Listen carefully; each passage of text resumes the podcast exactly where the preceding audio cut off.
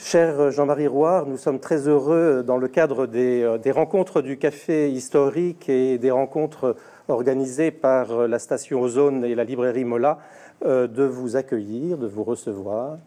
Vous avez publié très récemment ce livre qui s'appelle Mes révoltes. Euh, les rencontres du café historique s'occupent beaucoup d'histoire.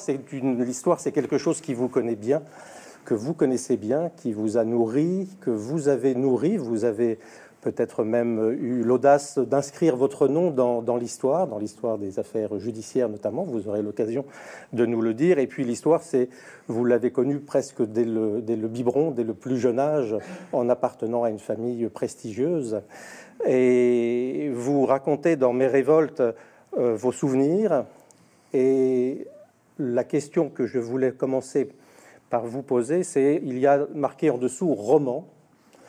Et je voulais savoir si ce soir c'est un personnage de fiction que nous recevions ou euh, un authentique euh, personnage bien vivant. eh bien, tout d'abord, je me réjouis d'être ici chez, chez, la librairie Mola, interrogé par vous, parce que être chez Mola, c'est un peu comme l'Académie française, c'est un peu une consécration pour un écrivain à Paris. Voilà. Et, c'est peut-être mon ambition, au fond. On croit que c'est toujours sur l'Académie. Non, c'est peut-être de venir à Bordeaux aujourd'hui, à la librairie Mola. C'est une de mes grandes ambitions. Écoutez, roman, je vais vous dire, pour moi, tout est roman. Tout est roman parce que, je ne sais pas si je suis un écrivain, mais en tout cas, certainement, je suis un romancier, quelqu'un dont toute la vie a été tournée vers l'idée du romanesque. Romanesque dans ma vie, le plus tôt que j'ai commencé à rêver, c'est-à-dire très très très tôt, et j'espère ne jamais cesser, eh bien, euh, je me voyais en, héros de roman. J'essayais, je me disais, peut-être que je serais très malheureux, mais je préfère être très malheureux et vivre des choses intenses que être heureux d'une façon plate, morne, monotone, le train-train, voilà, les choses mornes. Qui, non, je voulais une vie, au fond, une vie romantique. Voilà, je voulais une vie romantique où il se passe des choses, où on souffre, où on est amoureux, où on est plaqué par les femmes. D'ailleurs, ça, je dois dire, j'ai été gâté de ce point de vue-là. C'est vraiment. Et j'ai remarqué, j'étais toujours plaqué par des, pour des crétins. Je sais pas pourquoi, parce que les gens remarquables, en plus j'aurais pu comprendre qu'on m'échange contre quelqu'un de remarquable, mais j'ai remarqué c'était toujours des imbéciles. Et hum, c'est un peu décevant de la part des femmes. Enfin, c'est pas pour ça. Donc la vie romanesque, la vie amoureuse est une vie intensément romanesque, parce que rencontrer une femme, c'est vraiment le début d'un roman. Quelquefois c'est un roman très court, quand elle vous plaque le lendemain ou quand elle euh, elle décide de ne pas devenir une héroïne. Vous voyez ce que je veux dire C'est qu'elle se refuse à vous, ce qui arrive aussi. Et enfin, maintenant, avec l'académie, maintenant on est, on a, on est rangé des voitures, si je puis dire. Euh, en tout cas, mais disons, le roman, c'est au cœur de mes rêves et c'est au cœur de ma vie. Et, et c'est pourquoi j'ai intitulé ce livre de souvenirs, ce sont des souvenirs, j'ai intitulé roman parce que euh, c'est parti d'une petite anecdote. Euh, chez un éditeur, il y a deux ou trois ans, euh, il y avait dans la liste des ouvrages que j'ai publiés, qui commencent à être assez nombreux, je crois qu'il y en a presque une trentaine, eh bien, il y avait une erreur de la secrétaire qui avait, devant le, la publication de mon, discours d'entrée à l'Académie française, où j'avais été reçu par Hélène Cardancos, avait inscrit le mot roman. Et euh, ce n'est pas un roman, puisque c'est un discours. Et j'ai trouvé ça très amusant. L'éditeur voulait qu'on change. J'ai dit non, laissons-le. Parce que c'est vrai que mon entrée à l'Académie française était pour moi très romanesque. Et le jour où j'ai pénétré dans la salle des séances de l'Académie, je me suis pincé. Parce que je me suis retrouvé en face de Lévi-Strauss, de Jean d'Ormesson, d'Henri Troyat, de Michel Léon, euh, de tous ces hommes que j'avais admirés moi qui avais raté mon bac de nombreuses fois, je me disais, mais c'est fabuleux, c'est vraiment un roman.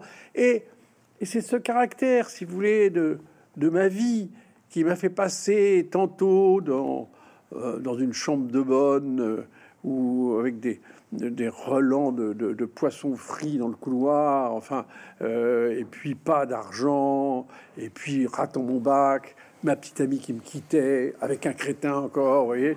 Donc, toutes ces désillusions.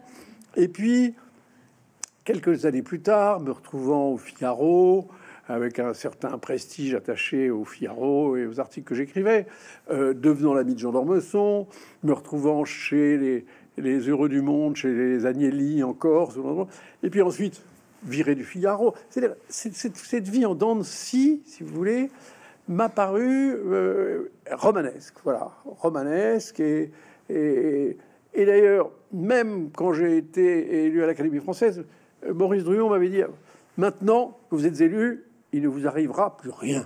J'ai dit zut, alors Mais il se trompait, parce que quelques mois plus tard, j'étais viré du Figaro à cause de l'affaire Omar Haddad, et j'étais traduit, j'ai eu un procès, j'étais très lourdement condamné par la 17e chambre, et tout ça, je ne veux pas dire que j'en étais, je m'en réjouissais devant des juges qui me, disaient j'ai honte pour vous, enfin, qui me traitaient très très mal. Kiechman, maître Kiechman, qui m'appelait le petit marquis et qui ironisait sur moi. Non, parce que j'aimais ça, non pas par masochisme, mais parce que c'était une vie intense, une vie intense. Dans, être dans un tribunal, je ne sais pas si vous êtes arrivé, mais je, enfin, vous le conseille pas vraiment, mais c'est très intéressant parce que on voit comment on est traité comme si on n'était rien. vraiment, on est, subitement une chose. On cesse d'être un, être humain qui rêve, qui aime, qui a une, existence pour être vraiment un objet à la merci des, juges.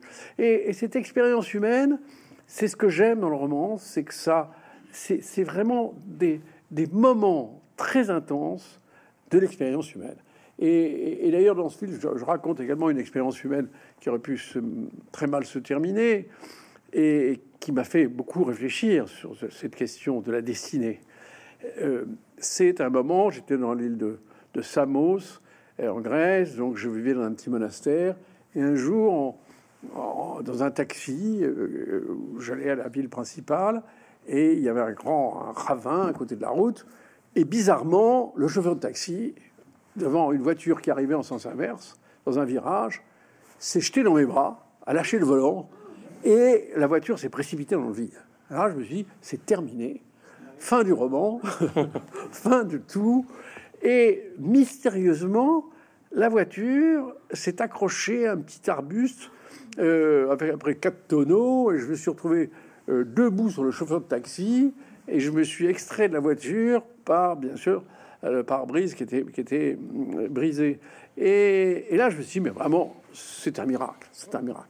Eh bien, c'est ce caractère miraculeux de l'existence qui, à mon avis, de toutes les existences, c'est ça qui est extraordinaire, c'est que si vraiment on, essaie de réfléchir sur nos existences, on se rend compte que c'est pas un hasard. Ce qui nous arrive, c'est quelque chose de presque déterminé à l'avance. Et, c'est pour cette raison d'ailleurs que j'ai fréquenté énormément de voyantes. Je suis allé, je ne vais peut-être pas vous le dire, vous n'allez pas me prendre au sérieux, mais des voyantes, des, des des, faiseuses d'horoscopes. Des... Non, j'ai vraiment trouvé quelquefois quelque chose de... Euh, justement, j'ai aimé jouer avec ma vie. Et un jour, d'ailleurs, j'étais à, Salvador de Bahia, vous savez, et on avait un voyage invité par un éditeur, et on nous avait euh, fait faire notre horoscope par le, une voyante de Condomblé. Le Condomblé, c'est une femme qui jette des coquillages et qui lit votre avenir dans les coquillages.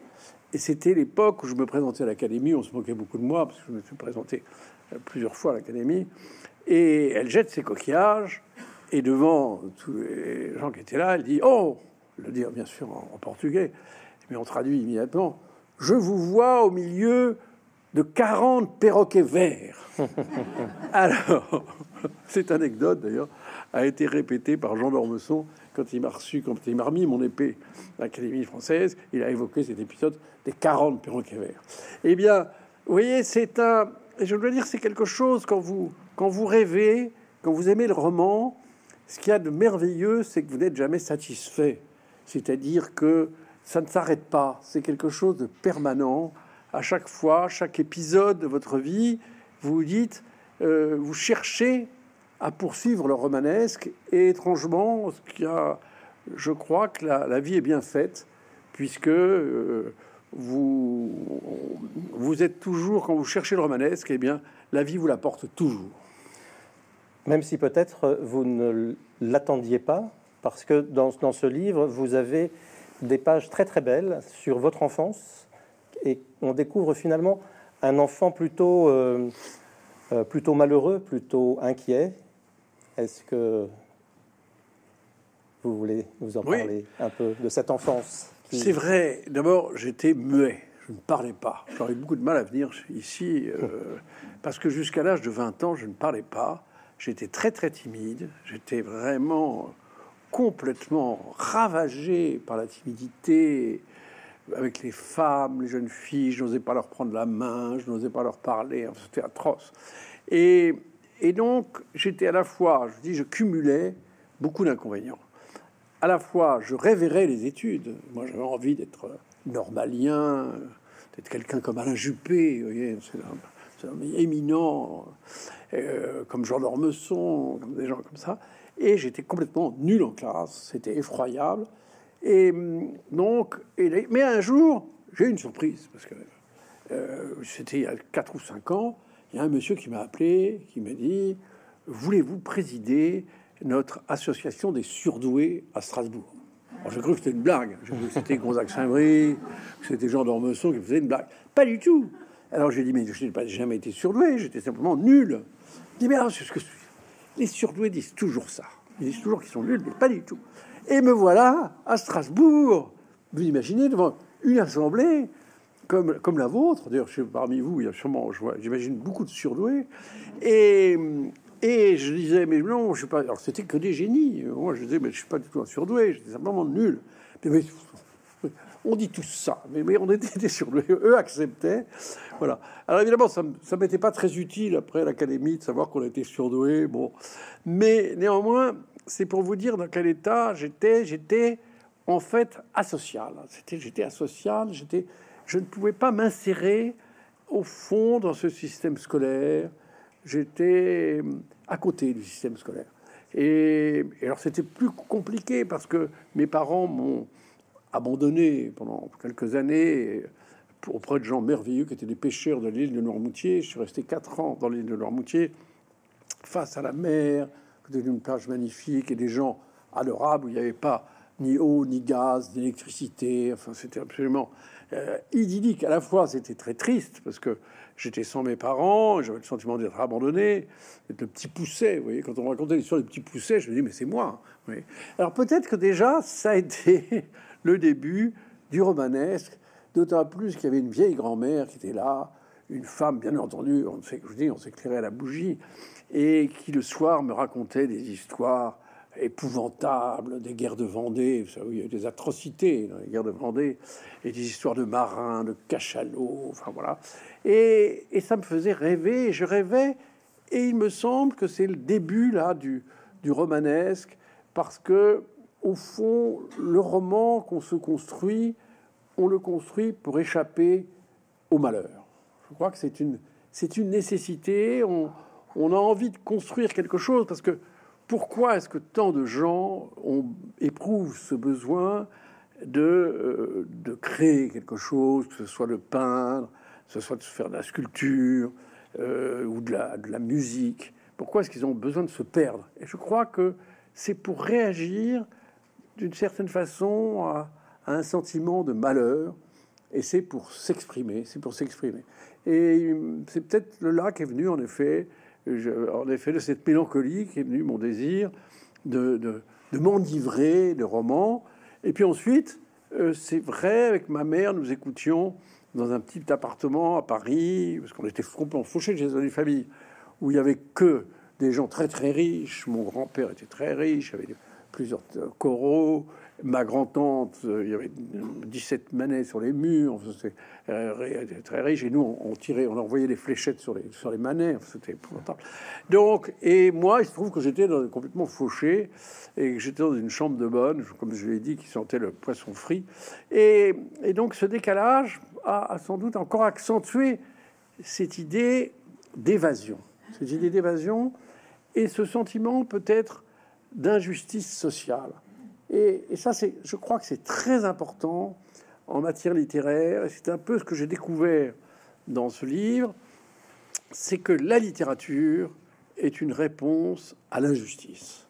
Mais pas seulement sur le plan judiciaire, on en parlera peut-être, de l'affaire Omar Haddad ou d'autres affaires dont je me suis occupé, contre les compagnies pétrolières ou dans l'affaire Gabriel Russier. Mais il y a une autre forme d'injustice qui est le sentiment de, que notre être n'est pas compris, que ce que nous éprouvons, tout ce sentiment que nous avons chaque jour, nous avons chaque jour des, blessures. Peut-être que vous n'êtes pas comme moi, mais enfin, chaque jour, on, sent que, que les amis ne sont pas à la hauteur de ce qu'on espérait qu'ils soient, que nos enfants, nos parents, on éprouve sans cesse des souffrances, ne serait-ce que de voir vieillir ses parents. Et ces souffrances, étrangement, euh, personne ne les voit. Nous sommes les seuls à les éprouver. Et, et ce qu'il y a de merveilleux dans la littérature, c'est que la littérature, elle, rend justice à ce sentiment d'injustice que nous éprouvons. Et il me semble que, euh, justement, par rapport à la société qui, qui égalise tout le monde, qui met tout le monde sur le même plan, qui ne va pas à la recherche de, l'être profond, la littérature donne la parole à, à, tous ces êtres qui ne l'ont pas. Et si nous euh, recherchons ce que nous recherchons dans la littérature, c'est parents de ce que nous recherchons d'une certaine façon dans la religion. Dans la religion aussi, on essaie de trouver une réponse justement à l'être que nous sommes et à trouver une espérance. Eh bien, il me et bien sûr dans l'amour. Je crois que l'amour, c'est aussi profondément la recherche d'une espérance. Eh bien, la littérature conjugue les deux. La littérature, c'est aussi une forme d'espérance. Et, à travers les livres que nous lisons, quand on lit par exemple un, livre merveilleux qui est Boule de Suif euh, de Maupassant, eh bien, Maupassant rend justice à cette jeune femme qui est prostituée, qui va être obligée de se prostituer parce que autour d'elle, on a besoin de. Vous savez, c'est euh, au moment de la guerre de 70. Eh bien, la société fait pression sur elle. La société qui la méprise fait en même temps pression sur elle pour qu'elle cède devant les, exigences d'un officier allemand. Y a, ce qui est de merveilleux dans ce livre, c'est à la fois ce comportement de cette jeune femme qui est réprouvée, au fond, et en même temps la compassion de Maupassant qui, qui essaie de nous, de nous expliquer à quel point l'individu est seul face à la société et à quel point cette société et, ne comprend pas, au fond, notre être profond. Voilà. Je crois que c'est ce, vieux combat entre Créon, Antigone, eh bien, euh, la littérature représente Antigone, et c'est en cela qu'elle nous est nécessaire, parce qu'elle est réparatrice de ce sentiment d'injustice que nous éprouvons chaque jour. Vous disiez la littérature donne la, parole. Il y a une anecdote qui est assez jolie quant euh, au, sortir de l'adolescence, vous euh, vous rencontrez, euh, vous êtes à un repas et où vous vous, lancez parce que vous avez lu toute votre enfance, toute votre jeunesse, vous l'avez passé à lire et, euh, et vous avez vous avez raconté tout, tout, tout, tout, plein, de, enfin plein, plein de plein d'anecdotes littéraires et voilà. Oui, ça c'était avec Ferdinand Béguin. Ferdinand Béguin, c'était un homme. il faut Imaginez, c'était le grand sucrier, vous savez, le sucre. Euh, Béguin, c'est, et c'était le beau-père de Jean d'Ormesson. Et un jour, je suis invité en Corse à un déjeuner, donc, avec ce, cet homme très impressionnant. Vous savez, il avait des guêtres, enfin, un homme, il avait, il doit 90 ans, un homme extrêmement méprisant, hautain. Et j'étais doublement impressionné d'être invité chez, dans cette maison une sorte de château de la mer, extraordinaire.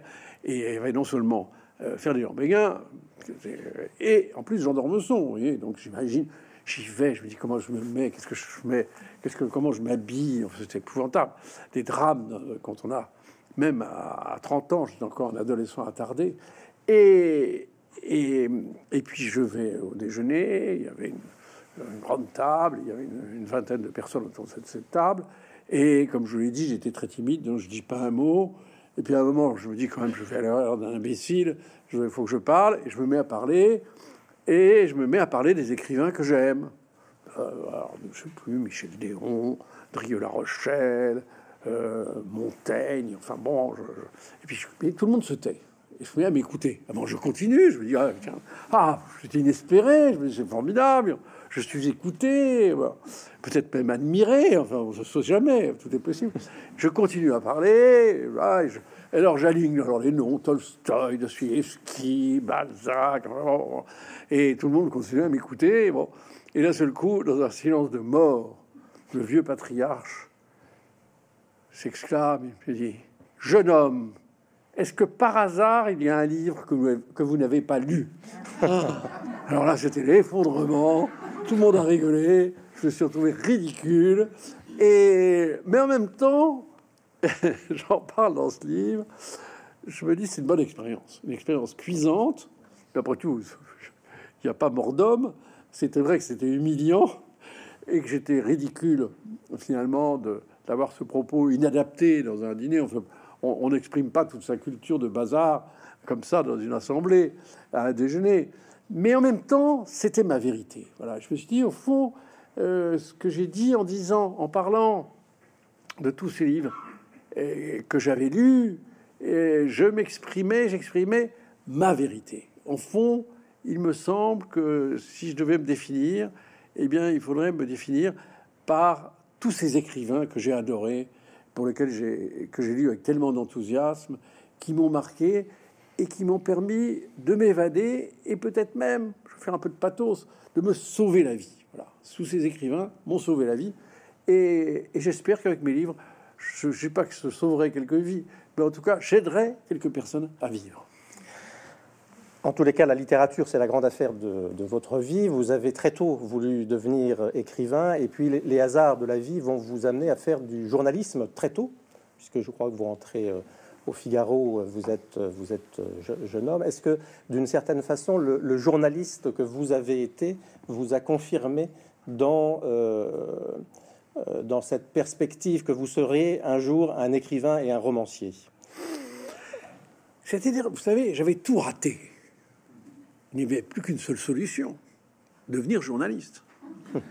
Parce que dans la vie, quand vous faites des erreurs, immédiatement vous êtes corrigé, parce que vous avez un patron qui vient vous engueuler, il y a quelque chose, ou quand vous dites... Euh, que dans le journalisme, quand vous dites n'importe quoi, personne ne vous corrige. C'est ça qui est extraordinaire. À moins, alors, si, peut-être, chez les journalistes économiques, quand ils disent une grosse erreur, sur l'augmentation du SMIC. Là, là, là, immédiatement, il y a une sanction. Mais vous avez remarqué, les journalistes littéraires, les journalistes artistiques, j'ai remarqué quelquefois, ils disaient des choses énormes. Jamais il y a. D'ailleurs, très souvent, j'avais remarqué, je le raconte dans mon livre, que quand un journaliste politique euh, faisait une, grossière erreur et montrait qu'il était vraiment proche de la débilité, on disait oh, il n'y a qu'une seule solution, on va le verser au service artistique. Parce que là, il n'y avait pas de problème. Vous prenez, sur, euh, quand vous parlez de la peinture contemporaine, vous pouvez dire beaucoup de choses. Il n'y avait personne pour venir vous corriger. Vous voyez Donc, je plaisante un peu, mais, mais pas tant que ça. Et c'est vrai que, euh, ayant eu du mal à avoir mon bac, puisque je l'ai présenté quasiment cinq fois, ne répétez pas Hélène Caradan-Cause, parce qu'à l'Académie, on croit que je suis normalien.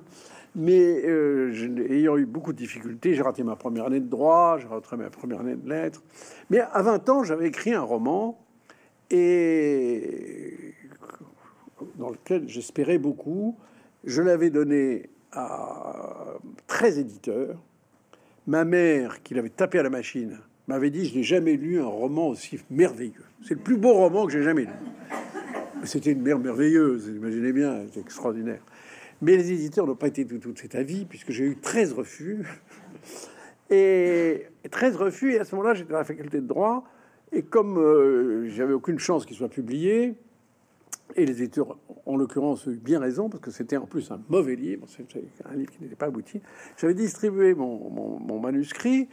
Et un jour, au cours d'un exercice de, euh, de, travaux appliqués de droit, j'avais fait une dissertation en droit, Et le professeur rentre dans une rage. Il commence à me dire, mais votre devoir est nul, vous n'avez rien compris. Alors moi, j'acceptais comme d'habitude. J'avais l'habitude d'être très, très maltraité par les professeurs. Et votre devoir est nul, vous n'avez rien compris, c'est à côté du sujet. C'est toujours ce qu'on me disait, vous êtes toujours à côté du sujet. Et, et à ce moment-là, il y a une jeune fille qui se lève et qui dit Monsieur, le professeur, vous n'avez pas le droit de lui parler comme ça. Un jour, elle, elle a lu le manuscrit. Un jour, il sera à l'Académie française. Et j'oublie cette histoire. je c'est pas, c'est pas une blague. J'oublie cette histoire. Et puis, je suis élu. Et à ce moment-là, je reçois la lettre d'un professeur de droit qui me dit Il me semble que c'est vous dont il s'agissait, euh, la jeune fille qui s'est. Et à ce moment-là, je me souviens, nous avons déjeuné avec le professeur de droit et en nous disant c'est merveilleux, cette prémonition de cette jeune fille, euh, voilà.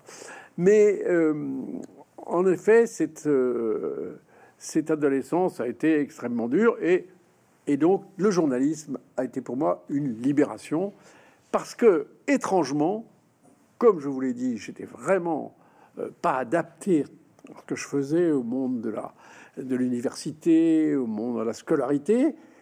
Et étrangement, j'étais parfaitement adapté au monde du journalisme parce qu'il fallait écrire et c'était beaucoup moins difficile de faire des articles qu'écrire un roman. Et, et surtout, je pouvais alimenter ma curiosité et voir tous les gens que j'avais envie de voir. Alors j'étais vraiment, j'étais un boulimique, j'étais comme le, le jeune pâtissier dans la pâtisserie. Vous voyez, c'était formidable. J'allais voir tous les gens que j'admirais, j'allais les voir. Emmanuel Berle, je voyais Malraux euh, qui venait à l'hôtel Matignon, je voyais Edgar Faure, tous ces grands hommes de la politique, je voyais De Gaulle, j'ai même vu De Gaulle à Versailles. Et c'était une, grande réception. Charbon-Delmas, bien sûr, mais surtout De Gaulle, De Gaulle que j'admirais. Et je me souviens, un jour, il y avait dans, au petit Trianon, il y avait une grande réception, et je l'ai vu s'avancer vers moi. Alors c'était extraordinaire, parce que c'était vraiment un mythe, un mythe vivant. il avait les paupières bleu, blanc, rouge. J'ai remarqué, c'était tout à fait étonnant.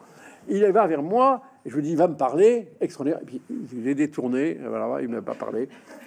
Et j'étais très frustré, parce que j'aurais bien aimé pouvoir parler avec le général de Gaulle. Enfin, je me suis rattrapé après avec d'autres présidents, notamment avec François Mitterrand, avec qui j'ai beaucoup parlé, avec tous ceux qui avaient en tout cas une, inclination littéraire, parce que avec d'autres, avec Giscard d'Estaing, ça s'est moins bien passé. Mais enfin, euh, je l'ai déjà raconté, et puis maintenant, on perd son âme. Mais c'est vrai que, euh, en effet, à travers le journalisme, j'ai pu rencontrer énormément et enrichir au fond ma, ma à la fois ma curiosité et mon sens du romanesque, parce que la vie politique est vraiment quelque chose d'extraordinairement romanesque. la vie d'un Macron, de Madame Macron, c'est vraiment l'affaire Gabriel Roussier, mais, mais, qui, au lieu de se terminer par le suicide et, et, et, la, et la, privation de liberté, c'est la présidence de la République. Vous voyez, donc la vie est quand même extraordinairement romanesque, et particulièrement la vie politique, où, où les choses sont peut-être plus intenses. Intenses parce que les risques sont plus grands, les ambitions sont, vraiment très fortes. Et, non, ce journalisme, je me suis trouvé, comment dirais-je, j'ai vu que c'était pas du tout la même chose que la littérature. Et je vais être un peu pédant, parce que quand on a eu du mal à avoir son bac, après on essaie de, quand on est un autodidacte, on essaie de, se faire un peu valoir. Eh bien, euh, je comparerais avec ce que disait un philosophe qui s'appelait Brunswick. Brunswick disait la philosophie inquiète, la science rassure. Eh bien, je pourrais l'extrapoler et dire que euh, la littérature inquiète et le journalisme rassure. Parce que le journalisme se fait plus facilement, ça vous donne des satisfactions immédiates. Vous faites un article, le lendemain il passe, tout le monde vous appelle, toute votre famille vous fait des compliments, enfin peut-être quelques autres personnes. Donc c'est très immédiat, c'était vraiment un, rapport immédiat avec la publication. Tandis qu'un livre, c'est pendant une longue période, un an, deux ans, trois ans, et, et beaucoup de souffrance, beaucoup d'inquiétude, euh, beaucoup d'investissement dans ce livre. Donc euh, d'avoir mené de front les deux, à la fois le journalisme et la littérature, ça c'était ce qui me convenait. Et je dois dire, à aucun moment de ma vie, je me suis dit, le matin, je vais travailler. J'ai jamais eu le sentiment de travailler, que ce soit comme journaliste, que ce soit comme écrivain. J'avais le sentiment que c'était un, privilège, un merveilleux privilège de pouvoir euh, faire une vie de ses, de ses passions. Et c'est vraiment, mais c'est quelque chose de très différent. Je crois que la, littérature, vraiment, et, c'est en cela qu'elle est peut-être plus, importante, et sûrement plus importante que moi. Je crois que j'aurais pu euh, vivre sans être journaliste, mais je crois que je n'aurais pas pu vivre sans être écrivain. Il y a beaucoup de portraits que vous faites de, personnages dans le monde du journalisme. Il y, a, un personnage qui revient de manière un peu, euh, pas obsessionnelle, pas jusque-là, mais qui revient très souvent et dont vous faites un, portrait un peu à charge, c'est euh, Raymond Aron, qui, qui semble-t-il, vous, a, vous a marqué, en tous les cas, vous a, oui, marqué. Oui, parce que c'était un grand personnage. C'était un grand personnage. Et quand je le voyais arriver au Figaro, eh bien, j'avais le sentiment de voir euh, euh, un monument historique, la Tour Eiffel en, complet veston, vous voyez, ou l'Arc de Triomphe. Vous voyez, vraiment, on, on voyait arriver. Et, et donc, j'étais, parce que j'ai cette faculté d'enthousiasme, vraiment, moi, les grands hommes, je trouve ça formidable. Les grands hommes du passé, d'ailleurs, j'ai écrit sur Napoléon, sur le cardinal de Bernis, sur le duc de Morny. J'aime les grands hommes. J'aime les grands hommes d'autres époques, les grands hommes de mon temps, les grands écrivains. Donc j'avais, euh, a priori une grande admiration pour lui. Mais évidemment, l'homme a pratiqué, mais vous savez, Proust l'a dit avant moi, il a dit on ne peut pas euh, euh, accorder du génie à quelqu'un avec qui on a dîné la veille. J'ai pas dîné avec lui, mais lui, je l'ai fréquenté, et c'est vrai que l'homme était terriblement vaniteux. Il avait des tas de défauts, mais ce qui n'entache pas du tout son, talent euh, littéraire, son œuvre, son courage, ses idées. C'est un homme tout à fait remarquable. Mais je l'ai connu dans certaines circonstances, évidemment. Et, puis, il se trouve que c'était un homme qui était absolument pas littéraire. C'était un homme euh, à une grande intelligence, mais c'était pas du journal littéraire, donc il ne pouvait pas me comprendre. Et nous avons eu un désaccord euh, parce que je m'étais engagé dans un, un, peu comme une sorte de Don Quichotte. Vous vous compte, je m'étais attaqué contre les, euh, je m'étais attaqué aux compagnies pétrolières, aux, Seven Sisters. vous imaginez au Figaro un jeune journaliste de 30 ans qui, qui veut faire un bras de fer avec les, les plus importantes compagnies pétrolières. Vous imaginez la folie qu'il faut y avoir. Il faut vraiment être un, un écrivain. Et justement, c'est ce qu'il disait. Il disait que je n'étais pas quelqu'un de sérieux, que j'étais un romancier qui rêvait. Donc nous avons eu une querelle terrible et hum, que Jean d'Ormesson a dû arbitrer. Vous imaginez Jean d'Ormesson qui était incapable de, prendre une décision, qui est un homme merveilleux, mais qui était arbitre entre nous et qui me disait tout le temps tu peux quand même pas me dire que Raymond Aron est un imbécile. Je dis, mais non, en effet. Sous-entendu, c'était moi l'imbécile.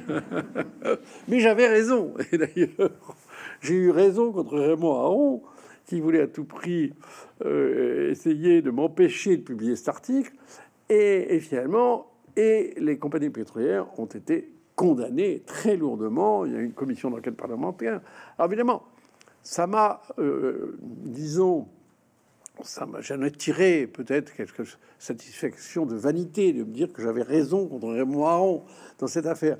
Mais il y a pire, c'est qu'après est arrivé Robert Hersan au Figaro, et là j'ai vu euh, ce grand homme, euh, et d'ailleurs Jean d'Ormesson également, euh, j'ai vu à quel point il manquait d'humanité, il manquait de cœur, parce que Robert Hersan a décidé de, mettre à la porte 130 journalistes. Vous vous rendez compte, dans une rédaction de 220 personnes, c'était beaucoup. Et eh bien, ça ne faisait ni chaud ni froid. Et pour ça, c'était très intéressant pour moi d'observer, en dehors de, des souffrances que j'éprouvais, parce que moi, j'étais, je trouvais que c'était, monstrueux d'accepter ce départ de tous ces journalistes qui, n'avaient pas démérité. Et, je me disais, c'est quand même étonnant, ces grands hommes, c'est étonnant de les observer et de voir d'une certaine façon leur égoïsme et leur inhumanité. Et comme j'étais le témoin de, ces événements, je les ai rapportés. Mais c'est pas pour par un désir de revanche, de vengeance, pas du tout, pas du tout. Vous savez, quand on écrit, au fond, on écrit la vision qu'on a eue des choses et on essaie de donner à ces choses, au fond, leur vérité, de leur restituer leur vérité, mais c'est pas dans une optique de. Je crois que c'est, vraiment vouloir essayer de transformer cette matière du, de ce qu'on a vécu, cette matière périssable, cette matière souvent un peu médiocre, essayer de la transcender et de lui donner une existence. Et, c'est pour ça que je fais beaucoup de portraits dans ce livre. Et, peut-être à la fois pour le lecteur, que ça soit une source euh, d'amusement, de plaisir, de réflexion, et, et, et, de donner à ces instants une forme d'éternité. Voilà, moi, pour moi, l'art, c'est donner à, des moments qui quelquefois peuvent apparaître comme euh, qui, vont forcément passer, eh bien leur donner cette forme d'éternité qu'apporte la littérature ou la peinture ou, vous remarquerez quand vous voyez le tableau de Manet euh, l'Olympia et qu'on voyait cette femme merveilleuse avec ce chat et eh bien vous vous dites cette jeune femme elle, va vieillir, elle n'aura plus cette beauté, elle sera plus voilà. Et, en même temps, Manet lui a donné a donné à cette beauté une éternité. Eh bien, je crois que pour le, roman, l'écrivain, c'est la même chose. Il essaie de donner à ses expériences une forme. Alors, je ne sais pas si j'ai réussi, c'est à vous de me le dire, au lecteur de me le dire, mais j'ai essayé de, à travers tous ces personnages que je rencontrais, que ce soit Raymond Aron, Jean d'Ormesson, et beaucoup d'autres qui sont moins, moins connus, j'ai essayé de, les, de faire leur portrait, de les comprendre, euh, sans pour autant me, donner le beau rôle. Je crois qu'à aucun moment je me donne le beau rôle, au contraire, je, monte mes, toutes mes limites. Et c'est pas ça qui m'intéresse, c'est pas, c'est pas de dire que je, disons, de faire, de, de, me vanter, non, au contraire, j'essaie de, de saisir justement ces, ce drame humain. Euh, et, c'est vrai, une vie, c'est une, une permanente tragédie, avec des moments intenses et des moments beaucoup moins intenses. Non, puis ça témoigne surtout de votre esprit de liberté, c'est-à-dire de ne pas euh, de ne pas hésiter à, souligner les points qui peuvent être euh, qui peuvent être parfois en défaveur, mais sans jamais euh, sans une once de méchanceté et toujours avec cette curiosité pour, euh, euh, pour, la matière, pour la matière humaine. La littérature est-elle, c'est le sujet de, c'était un peu le sujet de la conférence ce soir, enfin de cette rencontre. La littérature est-elle une voie euh, pour la justice C'est en tous les cas une voie que vous avez choisi à plusieurs moments dans votre vie de prendre, de prendre fait et cause pour des affaires judiciaires. Est-ce que vous pourriez nous en parler un peu? Oui, il me semble que la littérature est particulièrement en France, il y a un lien très mystérieux euh, entre la, littérature, les écrivains et la justice. Alors, d'où ça vient? Alors, est-ce que ça vient de nos origines euh, chrétiennes? Il me semble qu'il y a quand même un procès à l'origine du, Christ. Il y a un procès, il y a Ponce Pilate, il y a des juges, il y a une condamnation, il y a une injustice. Et il me semble que qu'on soit euh, catholique ou pas, on est forcément, si on est français, on est forcément un peu chrétien. Euh, ça n'empêche pas qu'on soit en plus être juif, mhm. euh, protestant, enfin protestant, on est forcément chrétien, mais musulman. Et je crois que la France nous a imprégné, parce qu'il y a quand même une imprégnation de, de, de, 20 siècles, si vous voulez, de, à la fois de guerre de religion, mais surtout une appréciation par l'éducation, par les, monuments, par les prénoms. Par les prénoms, euh, euh, on est en, permanence relié au christianisme. Et, donc, il me semble que cette, injustice première du, Christ nous a, nous a marqué. Et, les écrivains, au fond, vous savez, c'était Michelet qui disait que le, roman, la naissance du roman, c'était une, Bible laïcisé, qui avait au fond qu'un seul roman qui partait de la Bible, et qu'ensuite euh, on avait les, romanciers, notamment au 18e et surtout au 19e, ont laïcisé finalement la Bible. Ils ont remplacé Dieu par l'auteur qui, prend la place. Et il me semble que ça c'est important. Et il y a, il y a entre dans la littérature et l'idée de justice en France quelque chose qui a peut-être moins dans d'autres pays, moins peut-être en Allemagne, en, Italie, même si des écrivains ont pu, bien sûr défendre la justice. Je crois qu'en général, ce lien, c'est ce que j'évoquais tout à l'heure, c'est la défense de la loi naturelle contre la loi sociale. La, défense de la loi naturelle, c'est-à-dire, c'est euh, quand vous lisez l'Évangile, c'est vraiment la loi naturelle.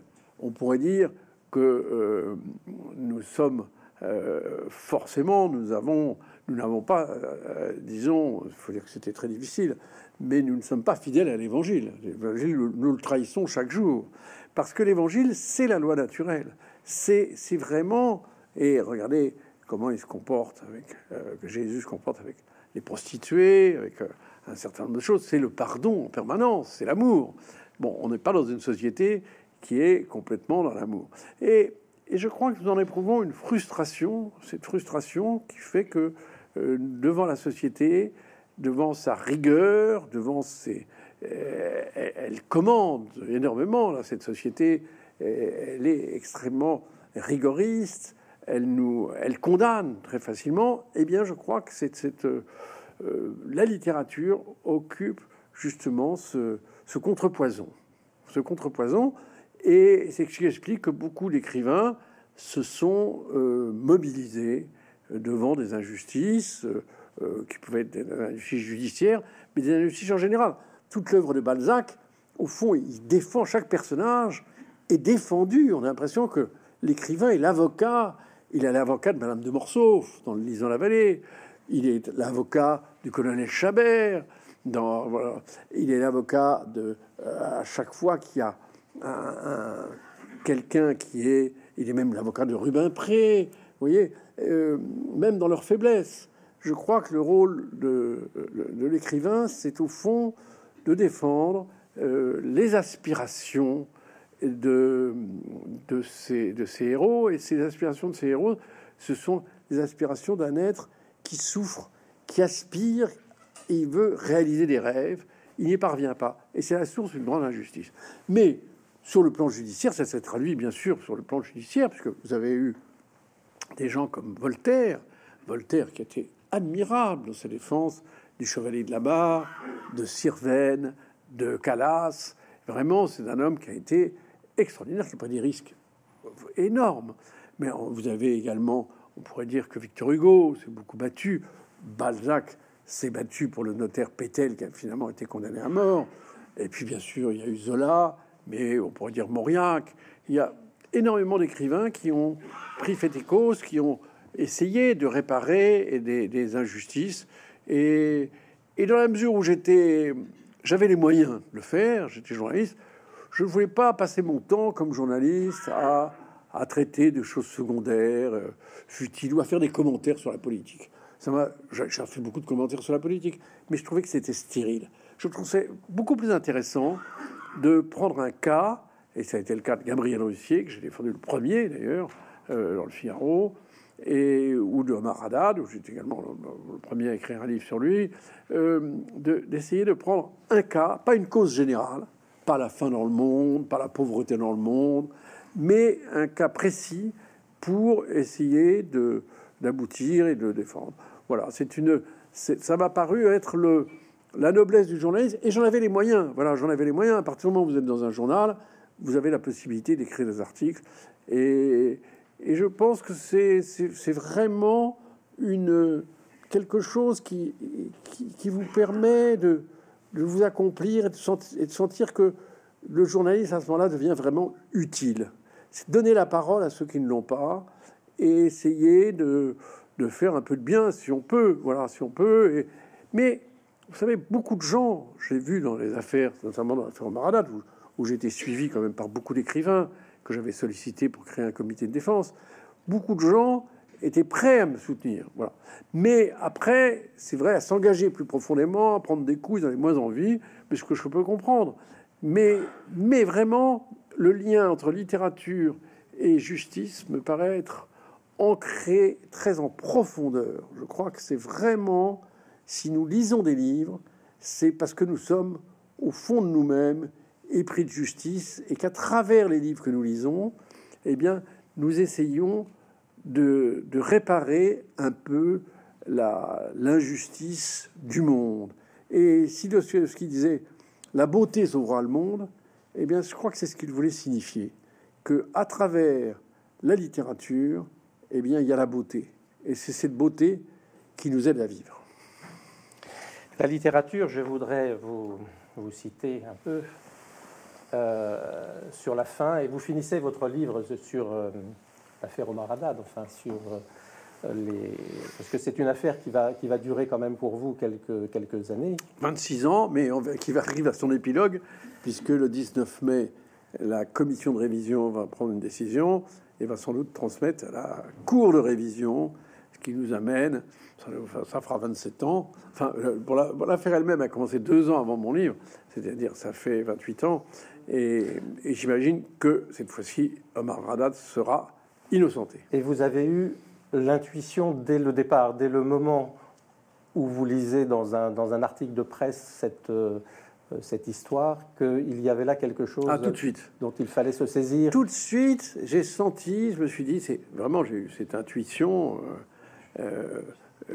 vraiment implacable qu'il était innocent et que, sans avoir connu à ce moment-là le dossier, après j'ai approfondi en lisant le dossier, mais, mais parce que je me suis dit, quelqu'un qui est en train de mourir ne va pas se mettre à faire des phrases. Moi, je fais des phrases parce que je suis pas en train de mourir. Enfin, en tout cas, c'est j'ai un petit sursis. Mais quand vous allez mourir, vous n'allez pas vous mettre à écrire des phrases avec des apostrophes, vous et aller les, écrire à, de, à 6 mètres dans une cave, à 6 mètres une cave dans l'obscurité. C'est absurde, ça ne tient pas debout. D'autant plus que ce n'est pas, faisable.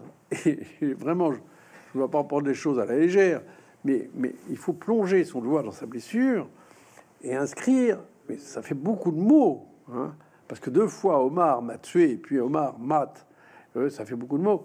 Surtout dans l'obscurité, parce que c'est impossible de plonger son doigt.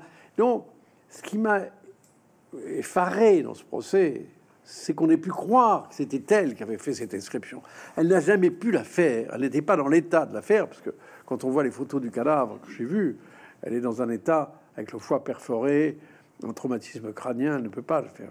Mais elle ne pouvait pas le faire en plus, parce que c'est impossible de, plonger dans un Donc, dès le départ, j'ai eu le sentiment que c'était une, une, erreur judiciaire, et pas seulement une erreur judiciaire, c'était il y avait une volonté d'accabler ce malheureux Omar pour des tas de raisons. J'étais condamné, pour ça je ne veux pas encore risquer une deuxième condamnation.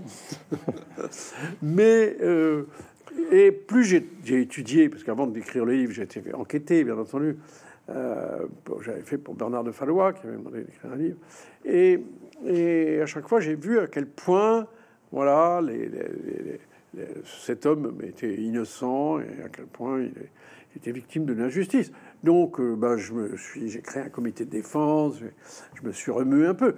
Mais, mais, mais en même temps, vous savez, j'ai eu beaucoup de coups, beaucoup de, d'humiliation, mais mais c'était pas très grave, parce que par rapport à ce que cet homme avait vécu, euh, c'était une petite chose au fond. Et, et, ça me permettait là aussi de rentrer dans un. Vous savez, euh, Romain Gary disait J'ai mal chez les autres.